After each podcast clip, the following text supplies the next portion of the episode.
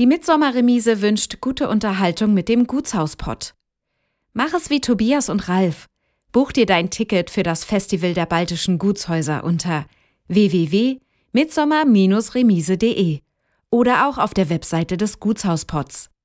Nur hier sicherst du dir die günstigen Vorverkaufspreise auf die Tages- oder Wochenendtickets.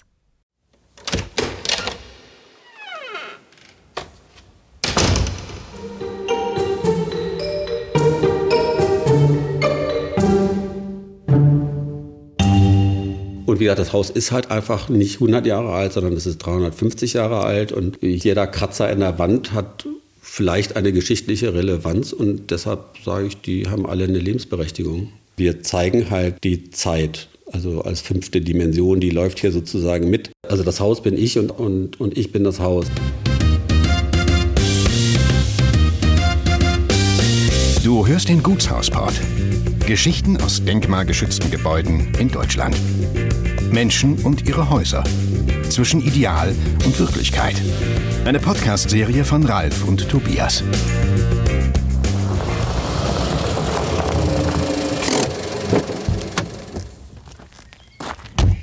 Heute besuchen wir jemand, der gar kein so ungeschriebenes Blatt ist. Wir sind mit dem Gutshauspott in Mecklenburg-Vorpommern in Dölitz und dürfen heute nicht nur durchs Schlüsselloch gucken, sondern wir kriegen die Türen weit geöffnet. Wir sind zu Gast bei Ronald van der Starre. Herzlich willkommen in Dölitz. Du hast äh, zuvor in Potsdam gewohnt und du bist auch Architekt. Wie deutlich ist der Unterschied zwischen Potsdam und Berlin und Mecklenburg auf der anderen Seite? Wie nimmst du ihn täglich wahr? Äh, ja, das ist ein ganz großer Unterschied. Also wir haben ja erst in Berlin äh, richtig im Westzentrum sozusagen gewohnt, wo viele Menschen waren und wir haben gesagt, wir müssen aus der Stadt raus. Dann kam Potsdam, wo wir auch sehr schön in Großklinike gewohnt haben aber nach zehn Jahren dann festgestellt haben, nee, das ist es immer noch nicht. Und dann haben wir angefangen, die ganze Republik zu durchreisen und waren in, vom Vogtland in die Rhön, vom Allgäu in, nach Mecklenburg. Das hat zwei Jahre gedauert und auf einer dieser Fahrten haben wir dann Mecklenburg für uns entdeckt und sind dann hier hängen geblieben. Ein Architekt baut Häuser. Ist Dölitz ein Bruch in deiner Biografie oder hast du dich zuvor bereits mit historischen Gebäuden befasst? Also so historisch wie äh, Dölitz ist, gab es keins. Das Haus, was wir vorher in Großklinike hatten, war ein 20er Jahre Haus. Also auch mit Denkmalschutz, aber nicht so alt. Das ist ja hier 350 Jahre alt. Ja, mir war es wichtig, irgendeine neue Bleibe für die Kinder. Ich habe ja drei Pflegekinder äh, zu finden mit Natur und einem Alleinstellungsmerkmal für mich als Architekten. Dass es das jetzt geworden ist, war mir nicht klar. Und wann und wie bist du das erste Mal mit dem Haus überhaupt in Berührung gekommen? Also witzigerweise waren wir 2013, als Knut und Christina schon in Renso ja waren, haben wir bei denen Urlaub gemacht, obwohl wir uns nicht kannten. Da haben wir uns kennengelernt und in dem Jahr kauften die Dölitz also insofern haben wir von 2013 das Haus eigentlich schon mit begleitet und drei Jahre später haben wir es dann gekauft. Welchen Eindruck machte denn das Haus, als du das erste Mal davor standest? Na, das war schon eine totale Ruine. Also war ja kein wirkliches Fenster mehr drin, ein Loch im Dach und das ging runter bis ins Erdgeschoss. Hat schon beeindruckt von seiner Größe her, aber also hat keine Angst eingeflößt von der Größe her, sondern eher dass man sich gefreut hat, hier zu sein und Mecklenburg halt einfach sehr schön fand mit dem Himmel und mit dem äh, Horizont. Und das war dann der Ausschlag eigentlich. Was waren die ersten Gefühle, als du hier das erste Mal das Haus betreten hast? Auf alle Fälle durchweg positiv. Ich bin ja mit Architektur immer umgegangen, auch mit alter Architektur, aber es war jetzt nicht, dass man beeindruckt war durch irgendwas, sondern es war einfach schön. Ja, wir haben ja hier von Anfang an, wir mussten sofort bei irgendwelchen Veranstaltungen mitmachen, weil Knut hatte irgendwelche äh, Veranstaltungen noch gebucht. Eine Hochzeit hatten wir hier mit 100 Personen. Wir haben sofort zehn Tische herstellen lassen müssen, um 100 Gäste hinsetzen Stühle kaufen, Geschirr, Besteck, Gläser, musste alles besorgt werden. Da hatte man gar keine Zeit, um über äh, andere Dinge nachzudenken. Also wir haben hier Konzerte gehabt ohne Fenster im Haus und das ging halt sofort los. Die Fenster, die kamen erst später hier rein. Zum Geburtstag meines ältesten Sohnes haben wir hier den Geburtstag gefeiert. Also im Mai 17 sind wir eingezogen. Da hatten wir gerade Fenster, noch keine Heizung. Die hatten wir dann erst zur Heizperiode 17, äh, konnten wir dann eben auch nicht nur mit Öfen heizen, sondern konnten auch die Gasheizung anschmeißen in den Schlafzimmern der Kinder zumindest. Die Elektrik musstet ihr dann wahrscheinlich auch noch Abwasser, Zuwasser, Gas, Elektrik ist alles äh, neu gemacht worden und das, das verschlang natürlich schon mal einen riesen Batzen Geld und man sah eigentlich gar nichts davon. Kannst du für die Zuhörerinnen und Zuhörer das Haus, dieses Ensemble, was es ja eigentlich noch in Ansätzen ist, beschreiben? Für jemanden, der das Haus nicht kennt?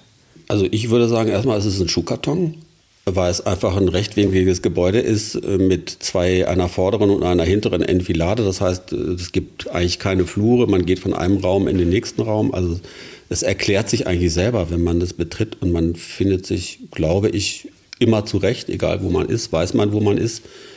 Und es offenbart seine räumlichen Geheimnisse sofort. Man muss halt genau hingucken, um die Qualitäten dieses Hauses dann im Einzelnen und im Kleinen zu sehen. Und das passiert immer noch. Im Kern ist es ja schon relativ alt. Also wir haben eine barocke Zeit. Aber der Keller, der ist ja noch älter. Also wir vermuten, dass der Keller äh, ursprünglich mal ein festes Haus gewesen ist oder äh, vielleicht auch eine Motte. Das wissen wir nicht ganz genau, wenn es da schon Keller gab. Also von 1420 ähm, und nachdem Mecklenburg durch den 30-jährigen Krieg ja komplett zerstört war, haben dann die Eigentümer hier 1660 unser Haus auf den Keller aufgebaut. Also wir sind teilunterkellert. Ein Viertel ungefähr des Hauses hat einen Keller. Ein Teil des Hauses ist in Fachwerkbauweise errichtet worden. Und da gab es dann auch, glaube ich, irgendwann Probleme im 18. Jahrhundert.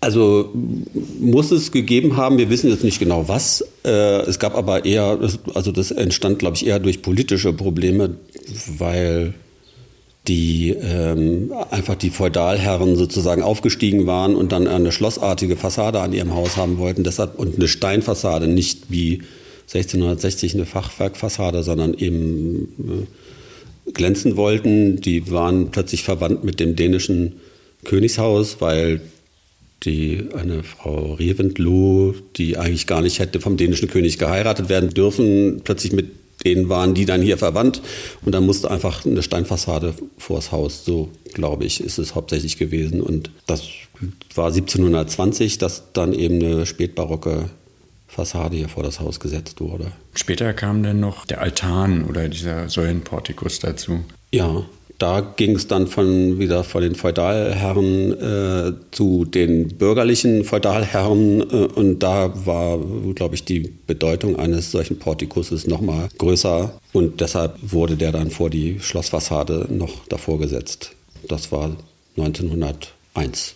Ist denn die Geschichte des Hauses einigermaßen erschlossen oder gibt es da viele Lücken? Die habe ich ziemlich gut zusammengetragen, glaube ich, die Geschichte, weil mich das halt auch interessiert, äh, wer, äh, um einfach herauszufinden, warum was im Haus wieso so oder so ist, dass man einfach weiß, wer war denn hier, was hatten die denn für einen Bildungshintergrund oder warum ist hier was entstanden.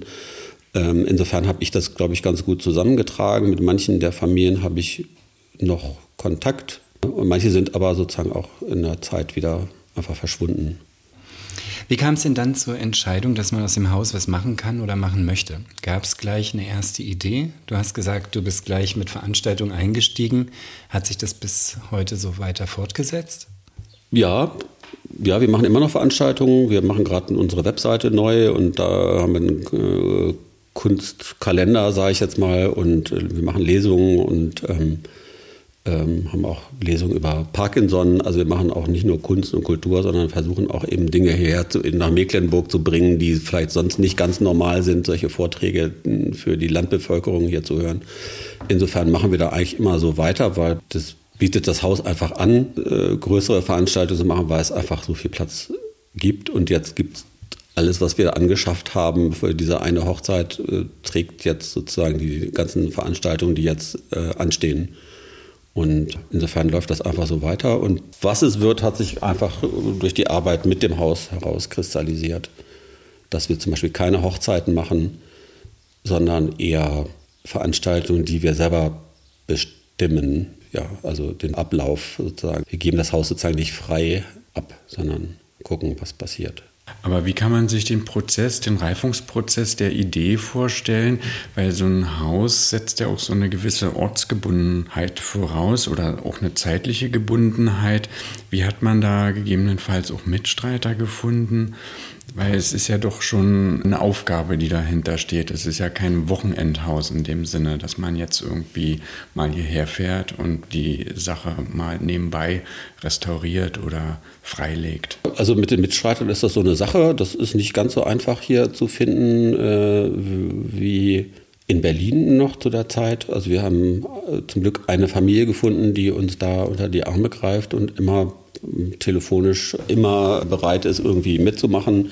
Ansonsten ist es eher schwierig, eine kontinuierliche Mitarbeit von außen zu finden. Und insofern mache ich halt viele selber.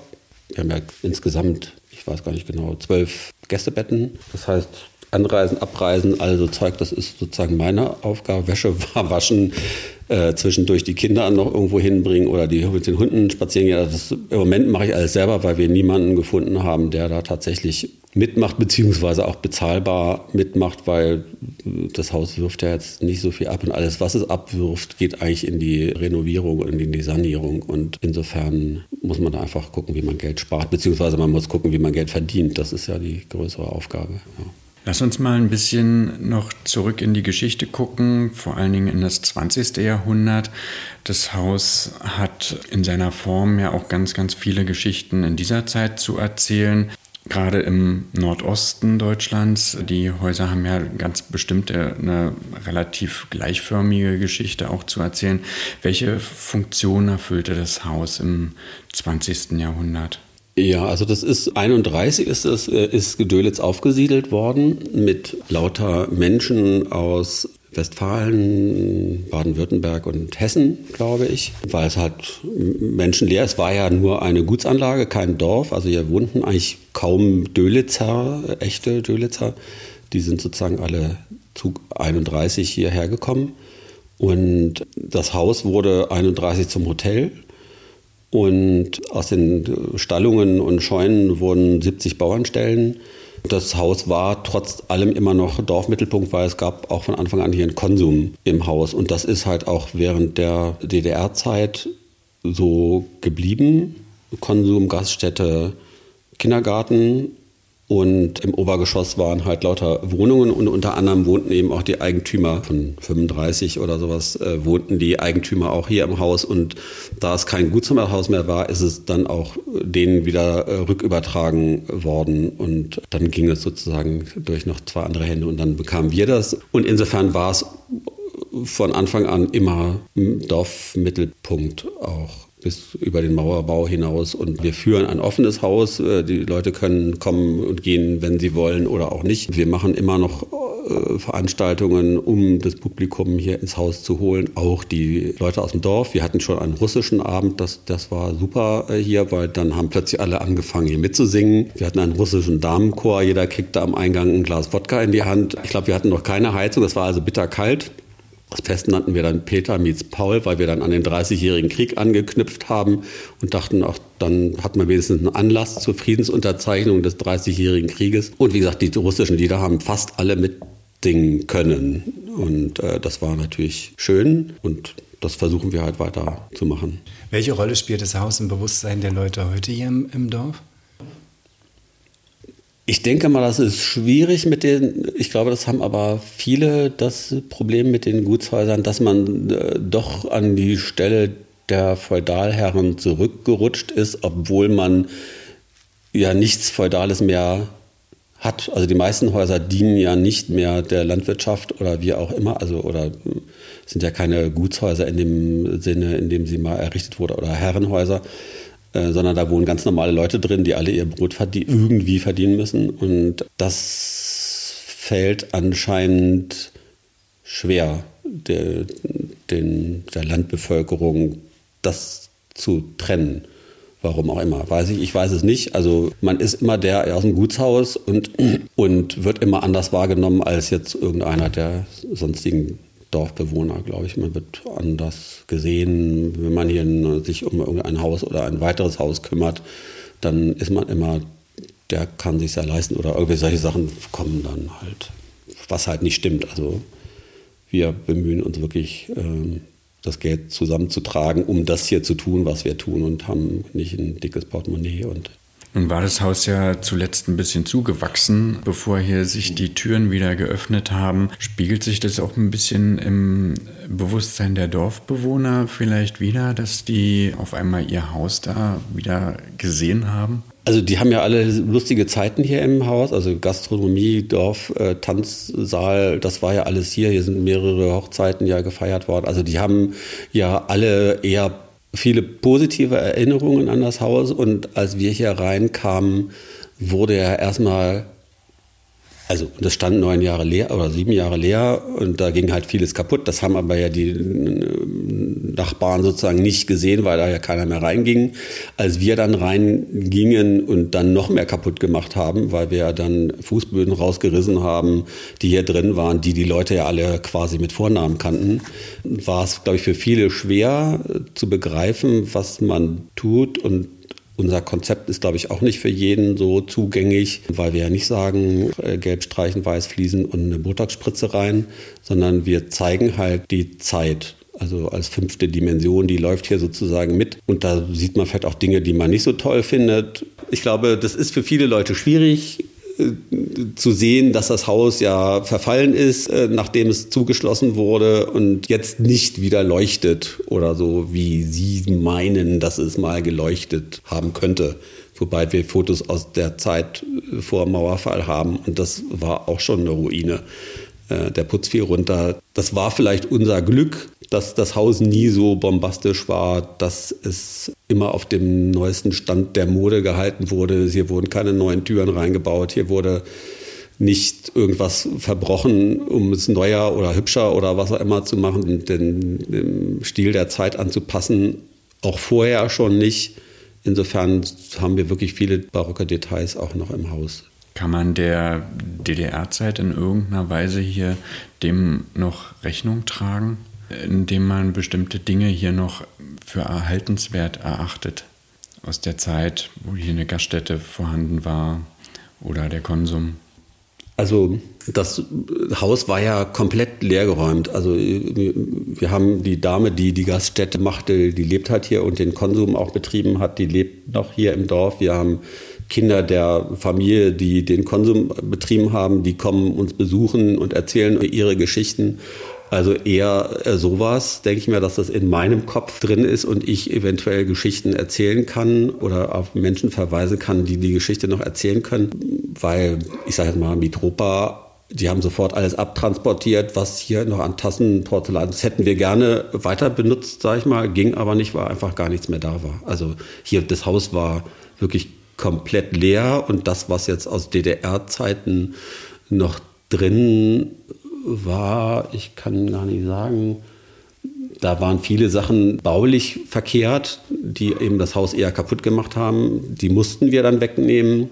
Aber ich sag mal, alles, was dem Haus nicht geschadet hat und was drin ist, haben wir versucht auch drin zu lassen. Aber über alle Epochen, nicht jetzt nur DDR. Man betritt ja das Haus und kommt hier so rein und taucht eigentlich quasi ab wie in eine andere Welt. Wie könnte man das den Zuhörerinnen und Zuhörern am besten beschreiben, wie man das Haus hier erlebt?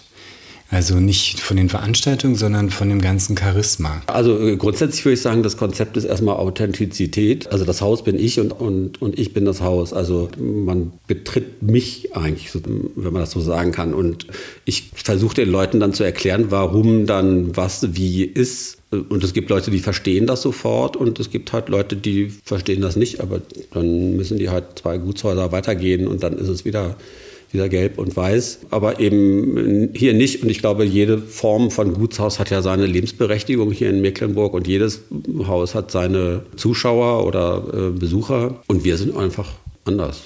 Und wie gesagt, das Haus ist halt einfach nicht 100 Jahre alt, sondern es ist 350 Jahre alt und jeder Kratzer in der Wand hat vielleicht eine geschichtliche Relevanz und deshalb sage ich, die haben alle eine Lebensberechtigung. Was waren die ersten wesentlichen Entscheidungen? in Bezug auf das Haus? Die ersten Entscheidungen waren natürlich baulicher Art, zu sagen, wir müssen Fenster rein und das Loch in der Decke muss geschlossen werden. Aber ansonsten war das, da es ja gleich mit den Veranstaltungen losging, eher, äh, wie bringe ich die Leute unter, was mache ich denn hier eigentlich? Es war gleich Mitsommerremise. Wir mussten überlegen, was für Veranstaltungen machen wir, was brauchen wir für was. Also es waren so auf verschiedenen Ebenen, ging es halt sofort in die Vollen. Ja. Aber du bist ja nun Architekt. Wie geht man dann an so ein Projekt heran, wenn man möglicherweise auch viele Überraschungen hinter dem Lehmputz erleben kann? Hast du da einen besonderen Blick denn schon dafür gehabt, wenn die Balken sich vielleicht ein bisschen gebogen haben? Ich glaube, da war ich sehr unbedarft, aber ähm, ich würde sagen, hauptsächlich mit Ruhe. Also erstmal hinsetzen und gucken, äh, bewegt sich das oder bewegt es sich nicht. Aber eben dann auch die Entscheidung, ist es Kunst oder kann das weg? Also das ging ja dann gleich so weiter. Und ähm, nee, ohne Angst rangehen und sagen, das hat 350 Jahre, steht die Kiste hier, die steht auch noch die nächsten 50 Jahre. Insofern hatte ich da eigentlich nie Angst, dass irgendwas Schreckliches passiert. Hattest du spezielle Vorkenntnisse als Architekt? Also gibt ja solche, die sich vor allen Dingen mit moderner Bausubstanz oder mit solcher aus dem 20. Jahrhundert befassen oder eben komplett neu bauen, aber eben auch solche, die dann historische Gebäude anfassen. Gab es da spezielle Vorkenntnisse bei dir? Nein, auch nicht. Also es war eher Learning by Doing und überlegen, wen kann ich aus dem Landkreis mit einbinden. Wir haben also Lehmsteine, die sind von Stralsund. Äh, wir haben halt wirklich alles versucht aus der Region, was ja auch schon bei der, in der Bauzeit des Hauses so war, dass eben regionale Produkte genommen werden, haben wir einfach mit regional weitergemacht. Und ähm, ansonsten eher, ich setze mich dann lieber in den Raum und gucke, was der Raum mir äh, sagt, was mache ich aus dem Zimmer oder was mache ich nicht. Gab es in dem Haus besondere Erlebnisse, Entdeckungen oder irgendwas für dich Ungeahntes? Ja, wir haben eine weiße Frau hier im Haus, die heißt Sophie und ist auch tatsächlich na, belegbar. Ist Quatsch. Also die hat hier gelebt im Haus und die öffnet immer Türen. Und äh, mein ältester Sohn und ich, wir sind auch schon mit Namen gerufen worden und insofern begleitet die uns. Und wir müssen irgendwann mal sehen, dass wir sie dahin, wieder dahin kriegen, wo sie hingehört. Aber im Moment ist es noch ganz lustig, sie hier zu haben. Und ansonsten entdecken wir ständig immer noch neue Dinge. Wir nehmen irgendwas von der Wand und plötzlich ist da ein Stück Tapete oder, äh, oder eine kleine Wandmalerei oder was auch immer, Deckenmalereien, die unter den, äh, unter den Lehmwickeldecken noch sich befinden. Also da ist immer irgendwas zu entdecken. Da hattet ihr einen speziellen Fund auf dem Dachboden. Genau, also eines Tages kamen die Handwerker und sagten, oh, wir haben hier ein Brett zersägt, kommen Sie mal gucken. Und dann gingen wir halt hoch und dann stellte sich heraus, dass auf zwei Zimmern Grisaille-Malerei, Decken sich befinden, die man von unten aber nicht sehen konnte. Und die Handwerker mussten irgendwas, einen Balken äh, einbringen und haben die, die, die äh, Dielen im Dachboden eine durchgeschnitten und da kam halt diese Malerei zum Vorschein und dann haben wir halt weitergesucht und entdeckten halt jetzt zwei komplette Räume mit dieser Malerei auf 350 Jahre alten Eichendielen und äh, das ist, ist glaube ich, nicht so alltäglich, aber ähm, ja, wir sind mit der Denkmalpflege dran und überlegen, was man da machen kann. Welche Herausforderungen gab es bezogen auf das Haus und seine Instandsetzung. Also wir hatten ja schon von einem Loch in der Decke gesprochen, aber hier war ja noch so ein bisschen die Südfassade abgängig, wenn ich es richtig in Erinnerung so, habe. Ja, ne? ja. Ja, das war ja noch nicht so klar. Die Wand beulte sich halt so ein bisschen raus und wir wussten nicht genau warum. Und dann, als wir ihn untersucht haben, stellten wir halt fest, dass da das äh, Feldstandfundament eigentlich gar nicht mehr vorhanden war und auch der Schwellbalken äh, mit feuchte Schäden so kaputt war, dass die Fassade eigentlich über kurz oder lang wahrscheinlich nicht mehr halten kann. Deshalb haben, mussten wir dann die ganze, ähm, das ist die Ostfassade, also ein Drittel der Ostfassade musste sozusagen aufgenommen werden, abgenommen werden. Und dann stand unser Mittelraum ähm, auf 30 Drehsteifen und war dann irgendwie 14 Tage lang äh, auf diesen Drehsteifen zu halten, weil das Feldsteinfundament mit Trasszement äh, neu gelegt werden musste, dann ein Schwellbalken eingebracht werden musste, alles trocknen.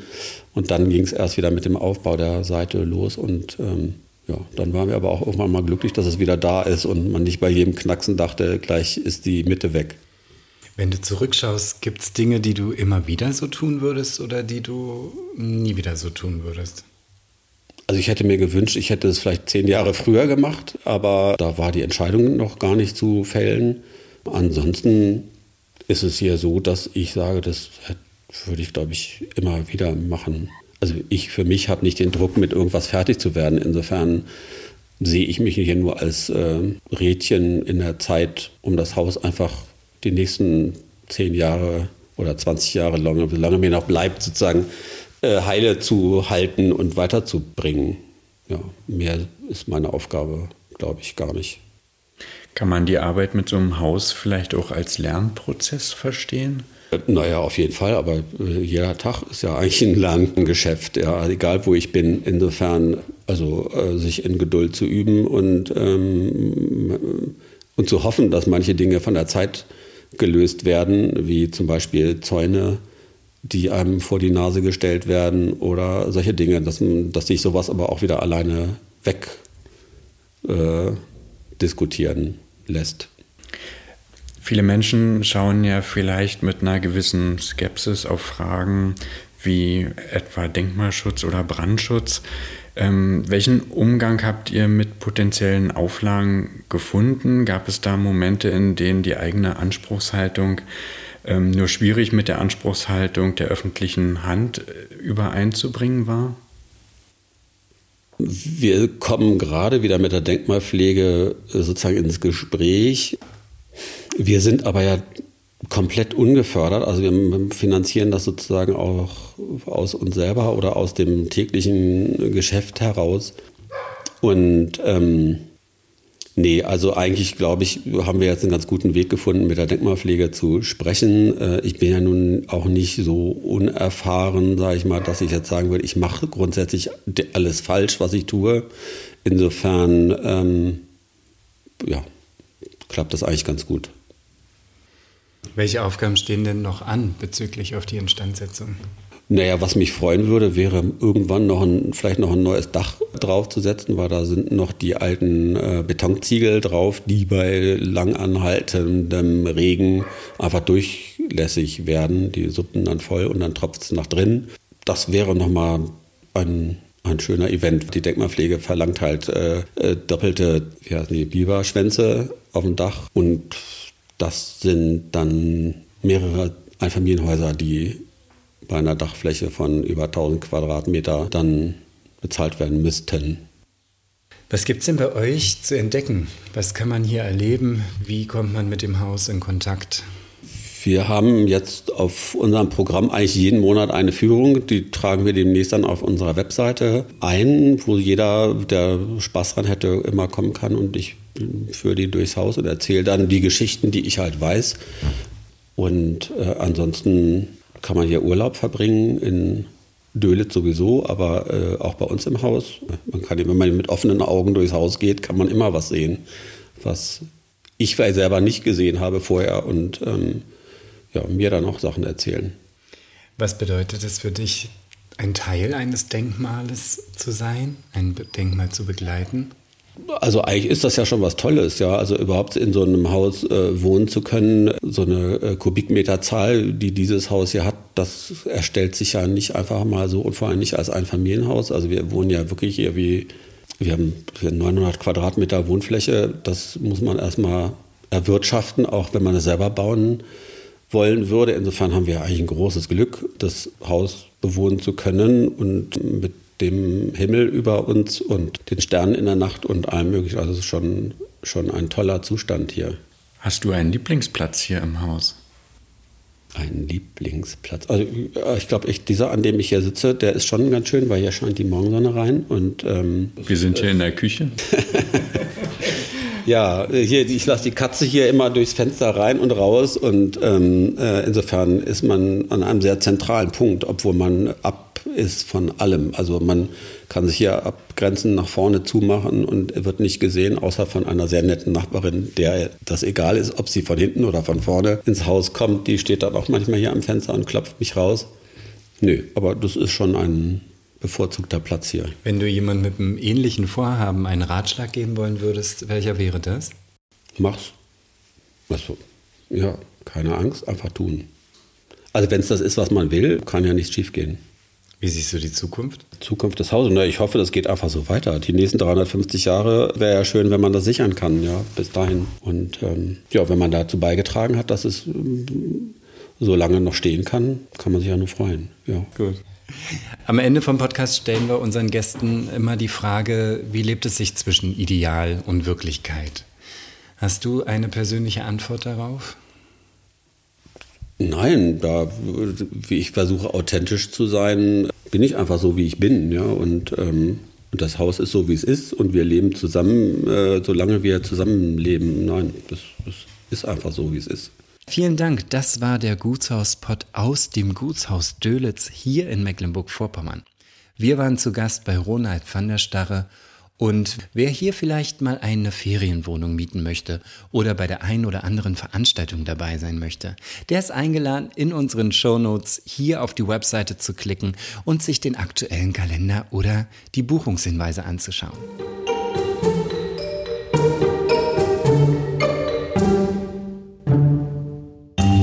Schön, dass du unseren Podcast gleich bis zum Ende gehört hast. Wenn dir dieser Podcast gefallen hat, hinterlass uns gerne eine 5-Sterne-Bewertung in deiner Podcast-App. Und wenn du mehr von diesem Gutshauspod hören möchtest, dann abonniere gleich hier unseren Podcast und unseren YouTube-Kanal. Wir freuen uns auf dich. Bis bald.